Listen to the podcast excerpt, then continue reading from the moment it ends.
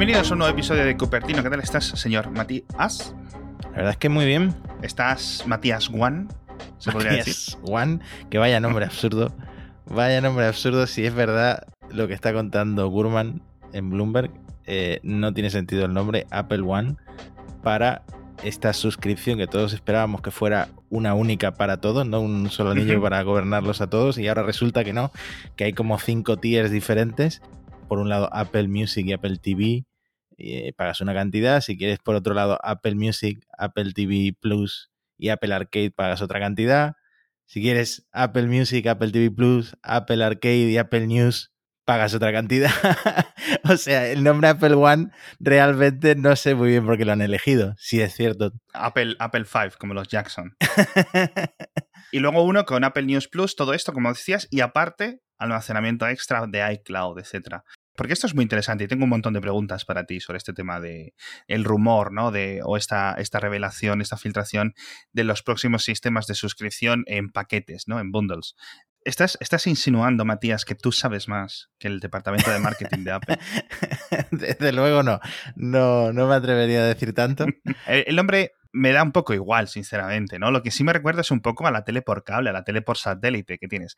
Paquete básico, paquete plus o las tarifas, ¿no? La gente que sea un poco de, de fuera de España, a lo mejor eh, en cada país hay tarifas absurdas, pero aquí en España la gente de Orange tenía tarifa canguro, tarifa ardilla, tarifa delfín, tarifa ballena, y es, es como, no tiene, o sea, no, no tiene sentido, ¿no? Lo que sí me rechina, y esta sería mi pregunta para ti, es que yo creo que la más interesante es la de Apple Music, Apple TV Plus y iCloud. Y Hmm. esa no está. Si quieres esas tres, tienes que llevarte por el morro Apple Arcade y Apple News Plus, que en España no está este sistema de pago de prensa. Pero a lo mejor, claro, ese quinto rango en el que se incluyen los cinco servicios es más barato que cogerlas por separado. Con lo cual, hasta que no sepamos los precios, no podemos decir que tienen más o menos sentido, ¿no? Claro, es que ese es el tema, que no conocemos los precios. Dicen por ahí, va, te vas a ahorrar entre 2 y 5 dólares al mes. Vale, pero poquito.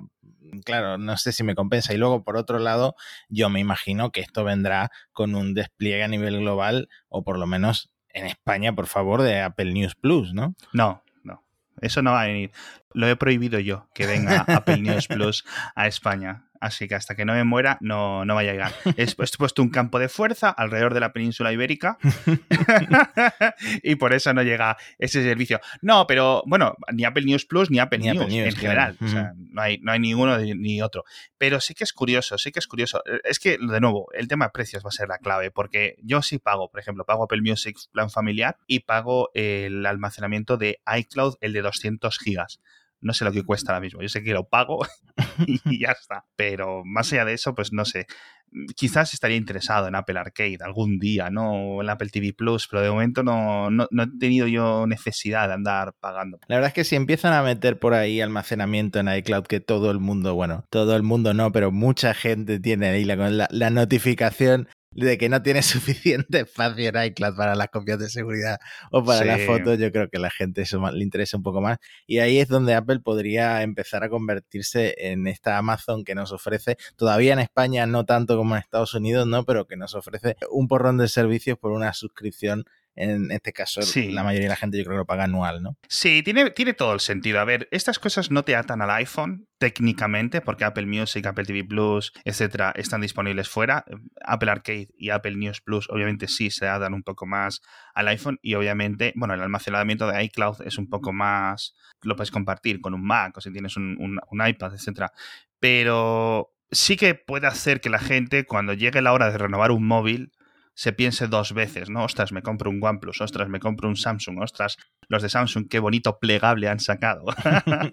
¿No? Este tipo de cosas. Y entonces, todas estas cosas que al final Apple lo que te haga es eh, pagar, pagar, pagar, pagar todos los años o todos los meses, etcétera, está muy bien. Lo que sí he visto a la gente protestar es por una cosa que sería un poco más ambiciosa, que es una especie de Apple Super One, que es que tengas una cuota y te incluya una renovación del móvil cada dos años o cada año, ¿no? Un leasing, un renting, en cierto sentido, de cosas que, que sí están disponibles bajo operadoras o que Apple lo hace en Estados Unidos, pero luego realmente no funciona del todo. ¿Sabes lo que me refiero? Es decir, despreocúpame, cóbrame 80 dólares, 80 euros todos los meses o la cifra que sea. Sí. Me metes el Apple Care, el Apple Music, el Apple TV Plus, el Apple todo.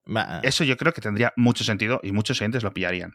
Claro, es que a más de uno le interesaría porque al final hay mucha gente ahí renovando el iPhone cada año y claro. Exacto, es, es profesionalizar o es hacer una cosa eh, que todo el mundo hace por su cuenta, es la típica, cuido el móvil súper bien porque el año que viene o en 11 meses lo voy a tener que vender, ¿no? Voy a tener que poner el típico tweet, vendo iPhone siempre muy cuidado mm, porque me voy a comprar el nuevo. Esa gente siempre me da como mucha rabia, en plan, pero chicos, ¿por qué tenéis que tener siempre el super último móvil? Es un poco envidia o es mucha envidia. Yo estoy ahí con mi Pixel 3 roto, pero jolín. Que por cierto, uno de los grandes atractivos de esta suscripción única o semi-única es poder compartirla con, con tu familia, que es una cosa que Sí. Apple hace bastante bien con los servicios de iCloud. Sí, Son todavía un poco complicados, eh, todavía no entiendo muy bien cómo se comparten las compras sin app, etcétera, pero Sí. sí, que es cierto que, que ahorras mucho dinero si la compartes con toda su familia, especialmente si tu familia, pues todos tienen sus iPhones y sus iPads. ¿no? Sí, sí, esto es de nuevo, lo hemos dicho muchas veces en el podcast. Apple sigue siendo, a pesar de que es la mayor compañía del mundo, que es super mundial, hiper internacional, etcétera, sigue siendo una compañía muy estadounidense y muy californiana en su corazón. Y muchas de las cosas que presentan, a medida que te vas alejando de San Francisco, dejan de tener sentido. La, la típica familia de. Voy a inventar un nombre. San Diego, en una casa suburbana con dos iPads, cuatro iPhones, no sé qué. Estas cosas están diseñadas para esas personas. En España, en México, en Japón, en China, en un montón de sitios. Esto también existe de vez en cuando, pero es minoritario. De todas formas, dentro del artículo de Gurman, que vamos a dejar, por cierto, enlazado a las notas del episodio donde se detallan estos planes de Apple One, etc., habla de como una suscripción para ponerse en forma o algo así a través del Apple TV. Eh, sí, yo creo que es- esto, esto es algo que se lleva mucho y quizá ahora en la era post-COVID se lleve todavía más, que son clases virtuales de fitness, ¿no? Eh, tú te pones ahí a tu instructor y, Sí. y das clase. Me imagino que al tratarse de una suscripción de pago, incluso podría ser con monitores mm, en tiempo real o tú crees que serán vídeos pregrabados, no sé. A ver, Eh. eh, es, es pregrabado, ¿vale? Ujú. Pero hay tantas clases, o, o vamos, todo este, este aluvión de pelotón, ciclones de pelotón que hay en todos los países del mundo. En España, por ejemplo, hay varias versiones, varias startups que han hecho su propia versión, etcétera. Es, es muy parecido. Tú eliges tu nivel, tu curso, etcétera, y, y cada día pues tienes diferentes vídeos que al final te da un poco igual. La gracia sería, claro, interactivo, en directo, ¿sabes? Pero bueno, ya depende de horas específicas y cosas así. Entonces da igual hacerlo en directo que hacerlo pregrabado. Sí, y es un servicio que se puede integrar perfectamente con el Apple Watch y con todos los sensores del Apple Watch. Totalmente, De claro. hecho, en el evento del Galaxy Note de Samsung también lanzaron un, un reloj, el Galaxy Watch 3, y precisamente una de las cosas que trae es eh, un porrón de vídeos, 120 vídeos de entrenamiento que tú puedes eh, enviar a tu televisor de Samsung o a tu teléfono de Samsung y estás con el, con el reloj registrándote la actividad Sí. y por otro lado viendo al entrenador en, en uno de Mm. estos 120 vídeos. Supongo que Apple está pensando algo así, pero al ser una suscripción de pago me imagino eh, que será algo más completo, ¿no? ¿Va a ser una suscripción de pago? ¿Eso ya está confirmado? Eh, yo creo que al tratarse una suscripción va a ser de pago, sí. sí. No, claro, eh, bueno, es cierto, o sea, por a nivel terminología puede ser, pero simplemente puede ser un servicio, ¿vale? Por ejemplo, o que te lo regalen, es decir, Apple TV Plus es de pago, sí, ¿está pagando Apple- alguien por Apple TV Plus en todo el mundo? No, no, pues esto podría ser Sí. algo similar. Yo creo que sería un gran valor para el Apple TV, te lo compras y tienes acceso a esto, es como una especie de gimnasio en casa, estas cosas que a lo mejor pueden ser un poco, que dices tú, desde fuera, como de- las cosas de ejercicio de la Wii y de Nintendo, de la Switch y estas cosas, acaban teniendo un hueco, acaban teniendo un hueco. Y yo creo que estaría súper chulo tenerlo. Que hablando del Apple Watch, lo que ha vuelto al Apple Watch, que es una muy buena noticia, yo creo que para todos los usuarios de Apple Watch, es la- el regreso de Google Maps después de tres años que la retiraron por completo. Y, y nada, ha vuelto mm, como una aplicación hecha y derecha con el- su navegador, también con, con soporte, por otro lado, de, de CarPlay, ¿no?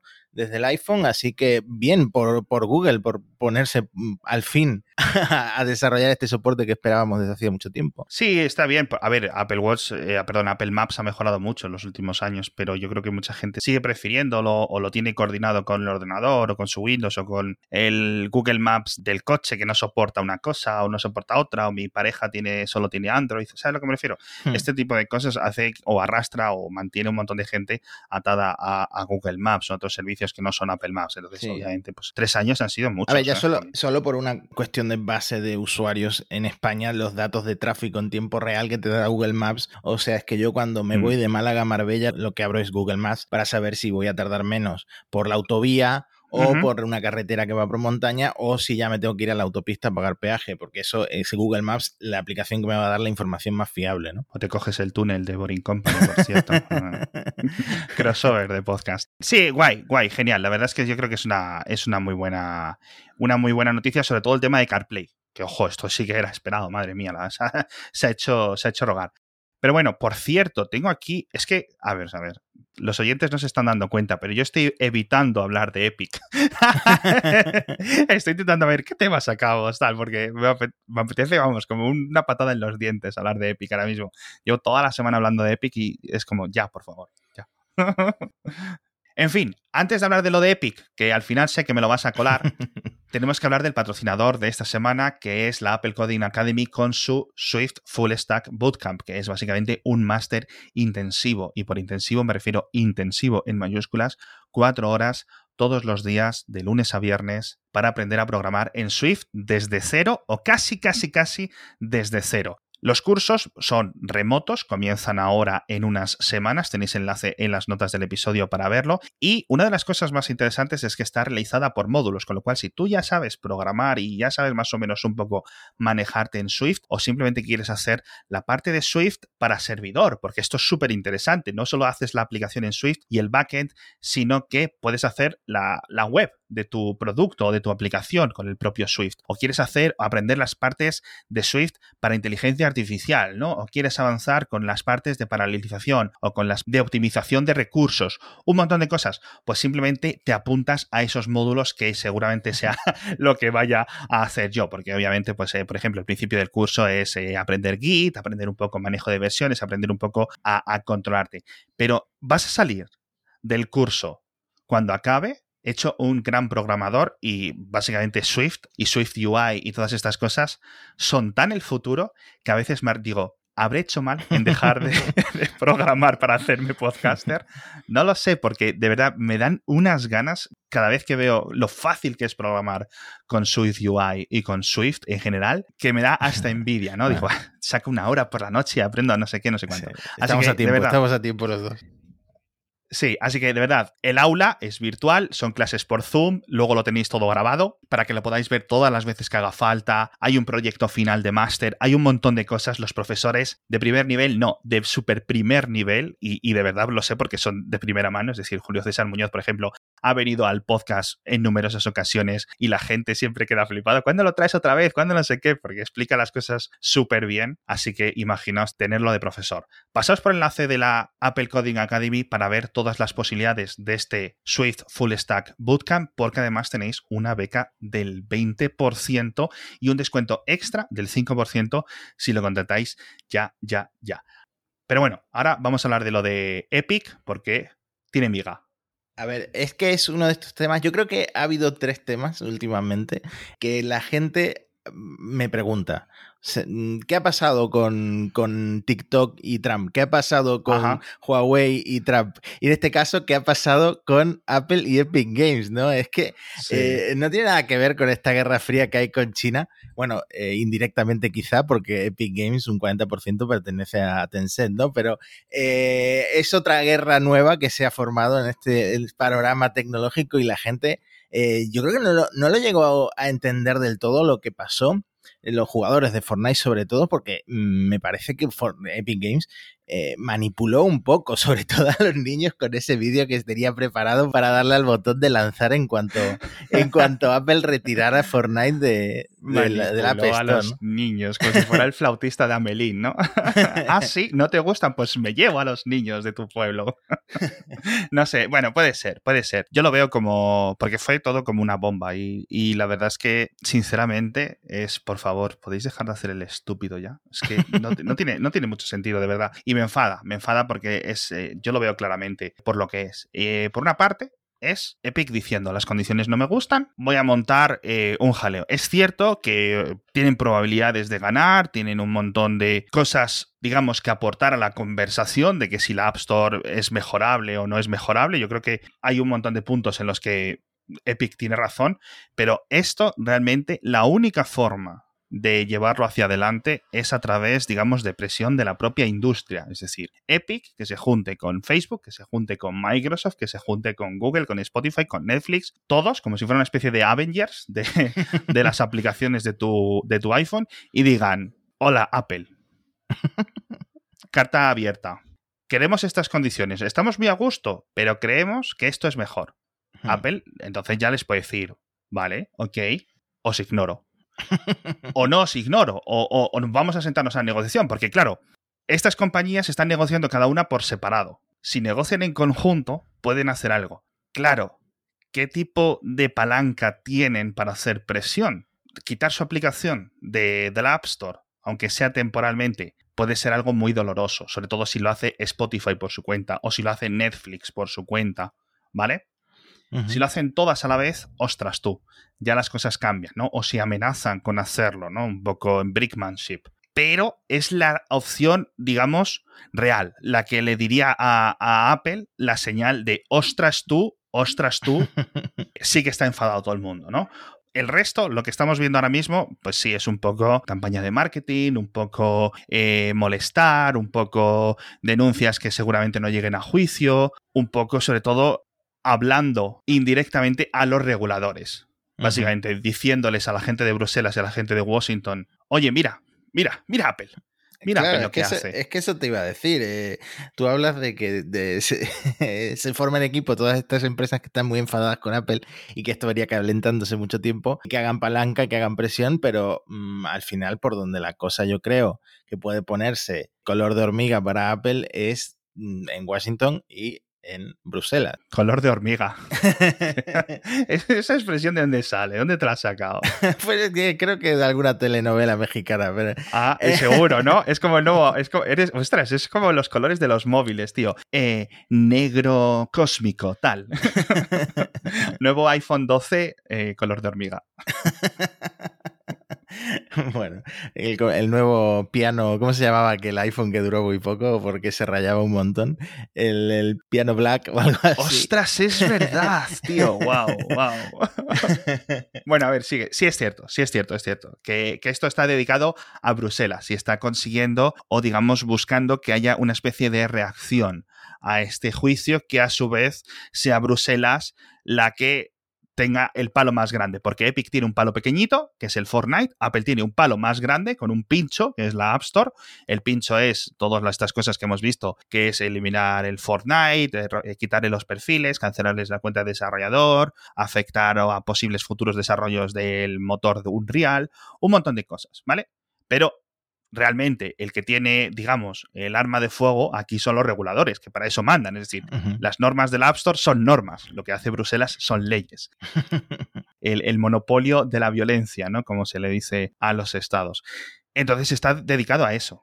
Bueno, veremos. Yo creo que ya digo, hay un montón de cosas que las que Apple pide que no tienen mucho sentido o que a lo mejor no son buenas, pero yo sí es cierto que veo que hace falta mucha más flexibilidad en la App Store, ¿no? Y lo comentamos en el episodio de Kernel con Eduardo Achanco. No creo que haga falta un todo vale, un todo se puede instalar en los iPhone, etcétera. Creo que sería un modelo de negocio que no es adecuado, ¿vale?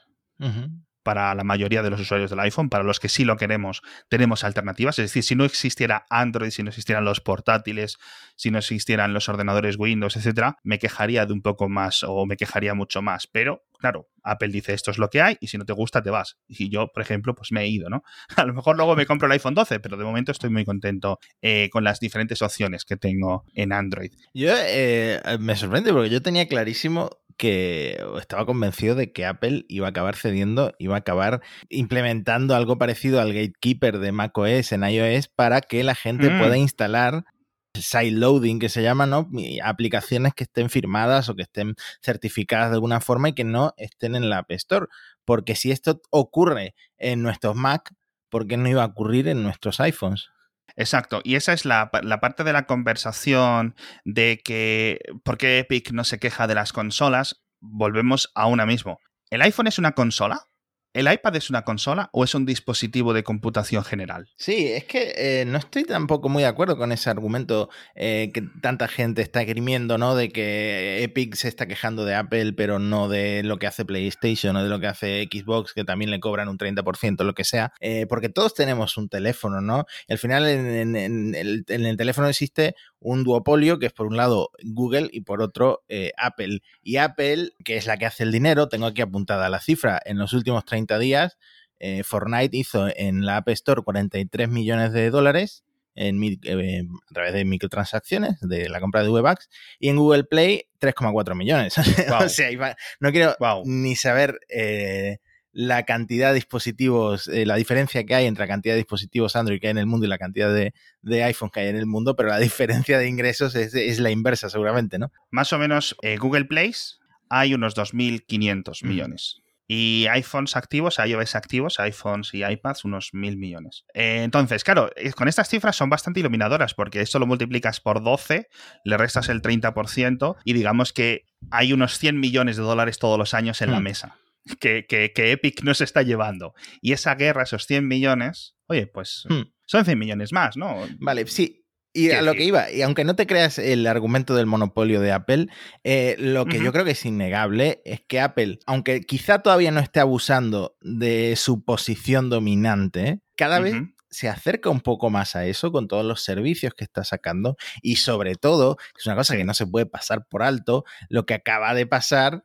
con el Project Xcloud de, de Xbox, eh, lo que ha pasado con Stadia, con Google Stadia, lo que pasó también con Facebook Gaming, eh, que están básicamente vetados en, en la App Store porque eh, la App Store, la- las reglas, las normas de la App Store no permiten que te conectes a, a un dispositivo host que no sea de tu propiedad. Y entonces estas plataformas de videojuegos en streaming lo que hacen es conectarte a un servidor donde están los juegos.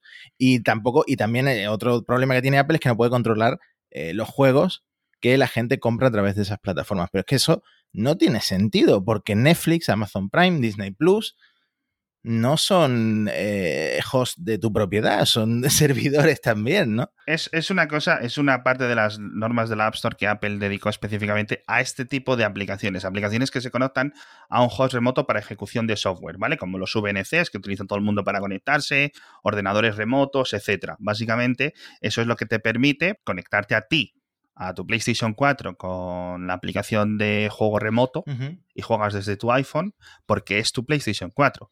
Si Sony hiciera ese software y pusiera un millón de PlayStation 4 en un centro de datos en Tokio y te alquilase un canuto hasta tu casa, esa PlayStation 4, que no es de tu propiedad porque se la estás alquilando a Sony, sería ilegal en la App Store. Esa misma aplicación.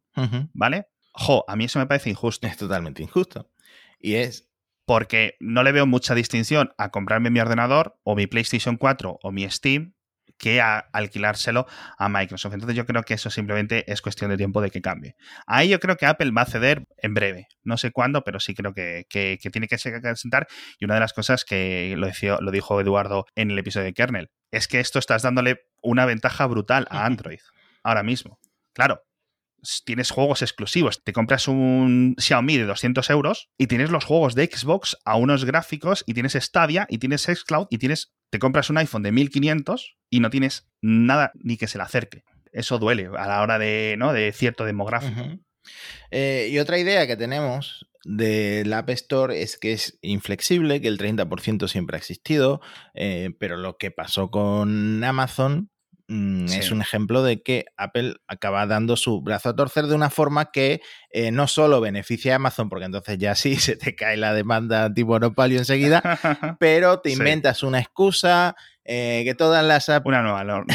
todas las aplicaciones que integren el soporte de AirPlay, de Siri, de no sé qué en el Apple TV, eh, en lugar de pagar un 30 van a pagar un 15, el usuario va a poder comprar eh, las películas sin que nosotros cobremos ninguna comisión. Entonces te inventas esta nueva norma que es lo que puede acabar pasando también con Epic Games. Lo que pasa es que ahora esta batalla legal que acaba de empezar no ha hecho más que escalar, porque al final lo que ha hecho Apple o, la amenaza que, ha hecho Apple es que le va a retirar a Epic Games el acceso a las herramientas de desarrollo y básicamente banear sus cuentas de desarrollador.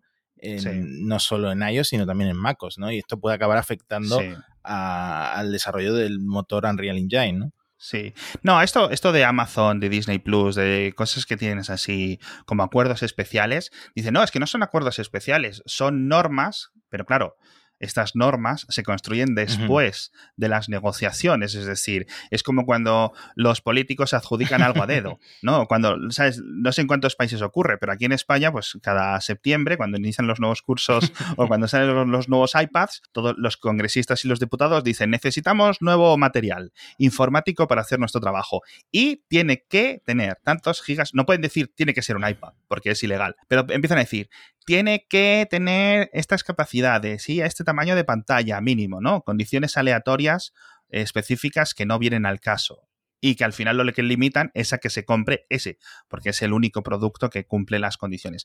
Esto me recuerda a ese tipo de decisiones. Pongo algunas cláusulas que hacen que no sea un acuerdo específico entre Apple y Amazon o entre Apple y Disney, pero que, bueno, todos podemos oler un poco por hmm. dónde van, ¿no? Las cosas. Entonces, claro, ¿es una norma? Sí, efectivamente. Es una norma que ha cambiado y yo creo que el caso de Xcloud, el caso de Stadia, etcétera, va a acabar yendo por algo similar. Hmm. Digamos que con Netflix pasó más o menos algo parecido. Hace un año en Netflix mm, diseñó una pasarela de pago por la web que te mandaba al navegador para no pagar la comisión de, la App Store y al final pues Apple acabó cediendo, no va a borrar Netflix de, de iOS. Entonces pues modifica la, normativa de la App Store y al final aplicaciones como Netflix pues sí pueden dirigir al, usuario a estas pasarelas web en el navegador, especialmente si el usuario ya estaba suscrito de antes, ¿no? No, especialmente no, únicamente si el usuario ya está suscrito de antes, con lo cual esa es la gracia, ¿no? Entonces, eh, a mí me da igual que, la aplicación de iPhone de Xcloud o de Stadia no me deje darme de alta, hmm. porque ya voy yo dado de alta, ¿no? O la mayoría de los usuarios, pero déjame tenerla, ¿no? Entonces, necesitas cambios tan nimios en las guías que, yo creo que va a haber un entendimiento en cierto sentido.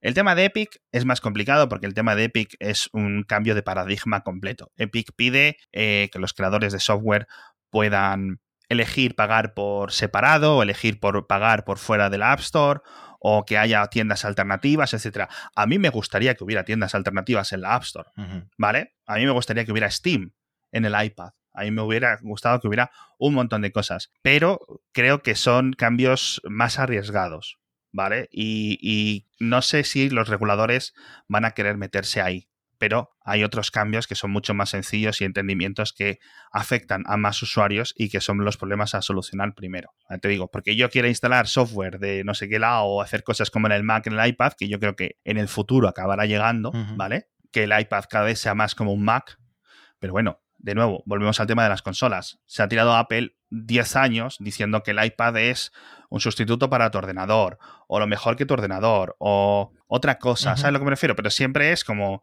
no necesitas un ordenador porque ya tienes un iPad, ¿vale? Ese es, digamos, es el mensaje de Apple.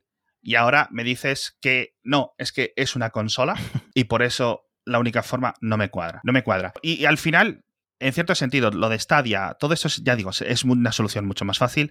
Puede haber como lo que permite Apple, que son las tiendas de tiendas de aplicaciones, es decir, WeChat, con los mini programas de WeChat, o los Snap Minis, o por ejemplo, todo ese tipo de cosas te ofrecen un montón de funcionalidad. Y realmente, como explicaba yo en la newsletter que escribo de Apple en inglés, en apple.substack, os dejo un enlace en las notas del episodio, digo, a mí me da igual o un usuario de China puede coger y pedir un taxi instalándose la aplicación de Didi o entrando en WeChat y entrando en la mini aplicación de Didi dentro de WeChat.